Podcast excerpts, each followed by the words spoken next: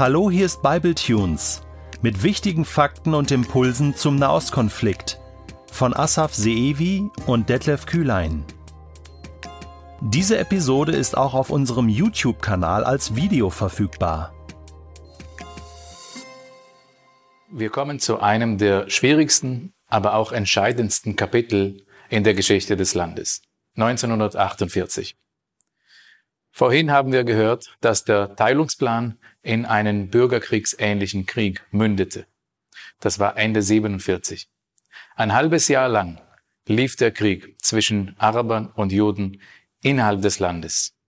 Als dann klar wurde, dass der letzte britische Soldat das Land verlässt und dass das Mandat vorzeitig durch die Briten beendet wird, hat sich die jüdische Staatsführung dazu entschieden, den Judenstaat auszurufen. Es war Mai 1948. Was lief da im Hintergrund? Wir sollten uns die Landkarte wieder anschauen.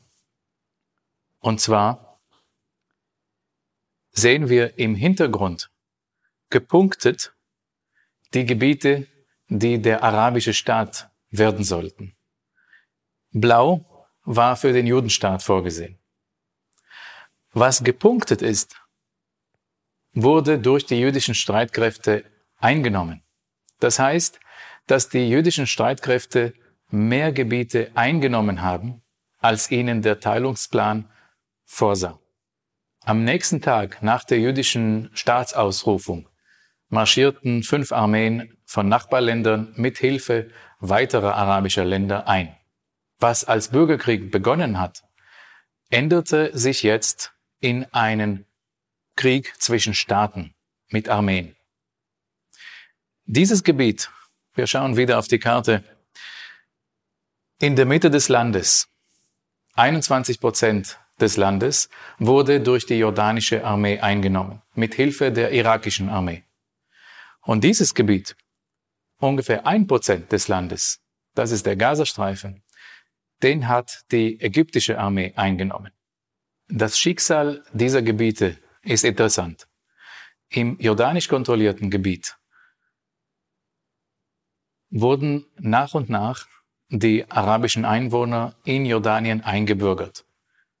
Es gab einen Kongress in Jericho, bei dem 6000 Abgeordnete, Vertreter der palästinensischen Bevölkerung, es gab kein Parlament in diesem Gebiet in dieser Art, aber die Vertreter zusammen mit Vertretern aus dem Königreich Jordanien, trafen sich und haben sich dazu entschieden, das Palästina-Problem, das heißt die Entstehung Israels, als Auftrag an den König Jordaniens zu geben. Sie hatten nur 21 Prozent des Landes.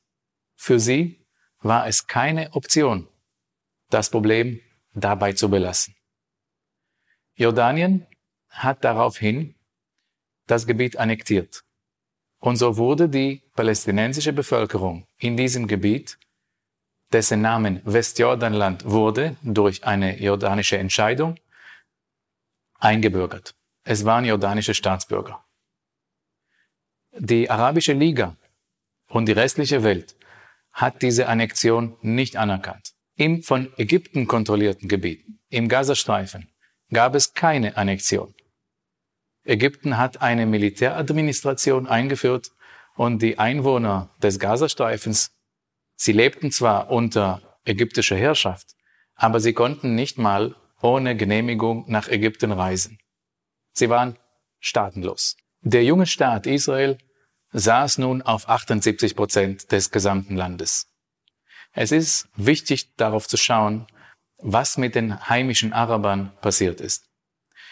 Am Kriegsende blieben 165.000 Araber in diesem Gebiet. Die wichtigere Frage als was ist mit den Gebieten passiert, lautet, was ist mit den Menschen passiert? Was passierte mit der arabischen Bevölkerung, die überall dort lebte, wo Israel entstand? Da sollten wir auf die Monate April, Mai und später 1948 schauen.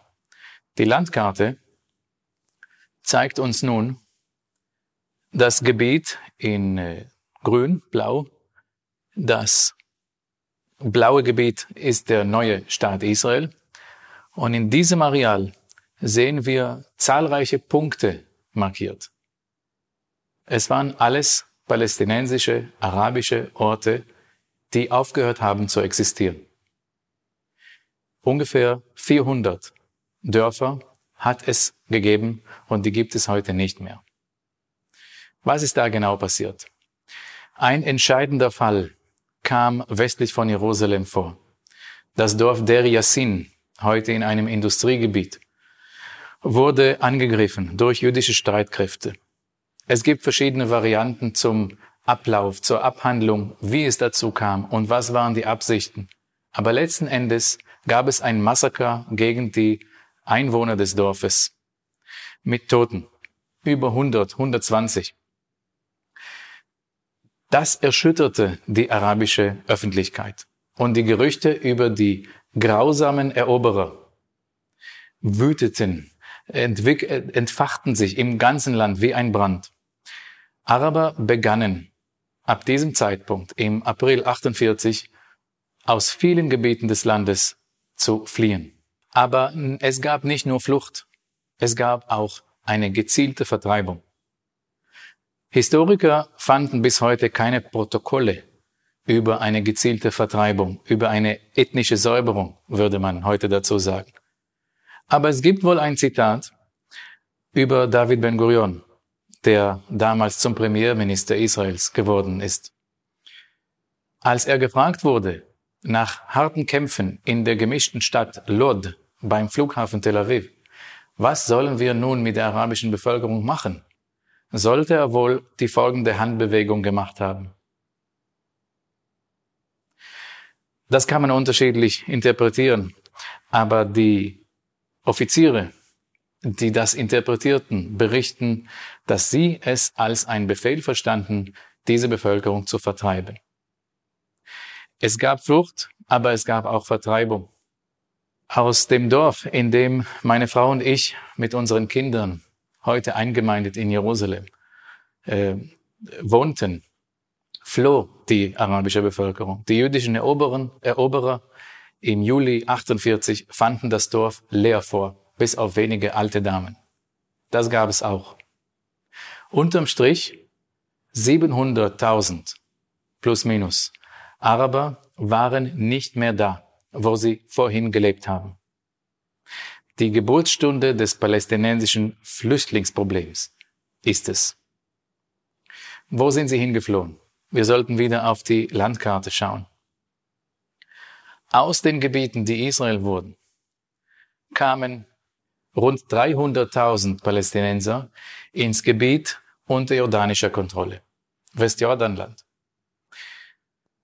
Eine ähnliche Zahl, etwas weniger, aber mehr als 200.000 flohen in den Gazastreifen. Man muss wissen, in diesem Gebiet lebten vorher 500.000 Araber. 300.000 kamen dazu. Das ist ein immenser Anteil. Im Gazastreifen noch viel extremer.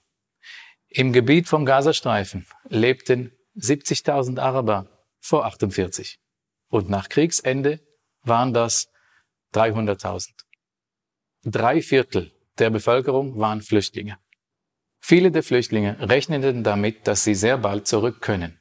Israel hat sie im Regelfall, bis auf Ausnahmen, nicht zurückkommen lassen. Die ersten Versuche nach dem Krieg zu infiltrieren, zurückzukommen, waren von Bürgern, die einfach in ihre eigenen Häuser wollten. Die Politik war in den meisten Orten die Zerstörung. Die physische Zerstörung der arabischen Dörfer mit Bulldozern, damit sie keine Ansprüche mehr erheben können und physisch nicht mehr zurückkommen können. In den gemischten Städten hat man die Stadtteile nicht zerstört, bis auf Tiberias. Der Grund ist Wohnraummangel. Und in den gemischten Städten zogen dann jüdische Migranten in die arabischen Häuser. Und einige Dörfer stehen bis heute, aber es wohnen dort Juden.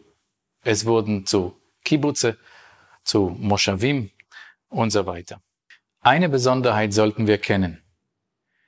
Ohne Krieg wurden diese Gebiete, die hier weiß markiert sind, von Jordanien im Waffenstillstandvertrag an Israel abgegeben. Es hört sich vielleicht an wie eine kleine Grenzkorrektur. Aber heute leben in diesem Gebiet Nachkommen von diesen Menschen. 300.000. Sie machen einen großen Anteil aus der arabischen Minderheit in Israel. Sie standen am Morgen nach dem Krieg auf und haben zugeschaut, wie die arabischen Truppen aus ihrem Dorf abziehen und stattdessen jüdische einmarschieren. Ohne Krieg. Diese Menschen wurden eingebürgert, später zusammen mit anderen, die im Land geblieben sind.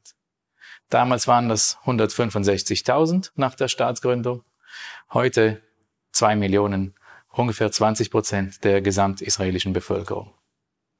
Was 1948 für Juden bedeutet, eine Freude, eine Feier, eine Korrektur der 2000-jährigen Diaspora-Realität.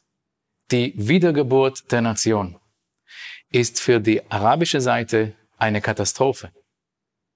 Die größte, die sie jemals kannten. Sie haben ihre Heimat verloren. Sie wurden heimatlos. Die Mehrheit. Sie nennen das Nakba, was so viel bedeutet wie Katastrophe. Wenn man die Blickwinkel beider Seiten kennen will, dann muss man wissen, die Freude des einen ist die Trauer des anderen. Und beide haben recht.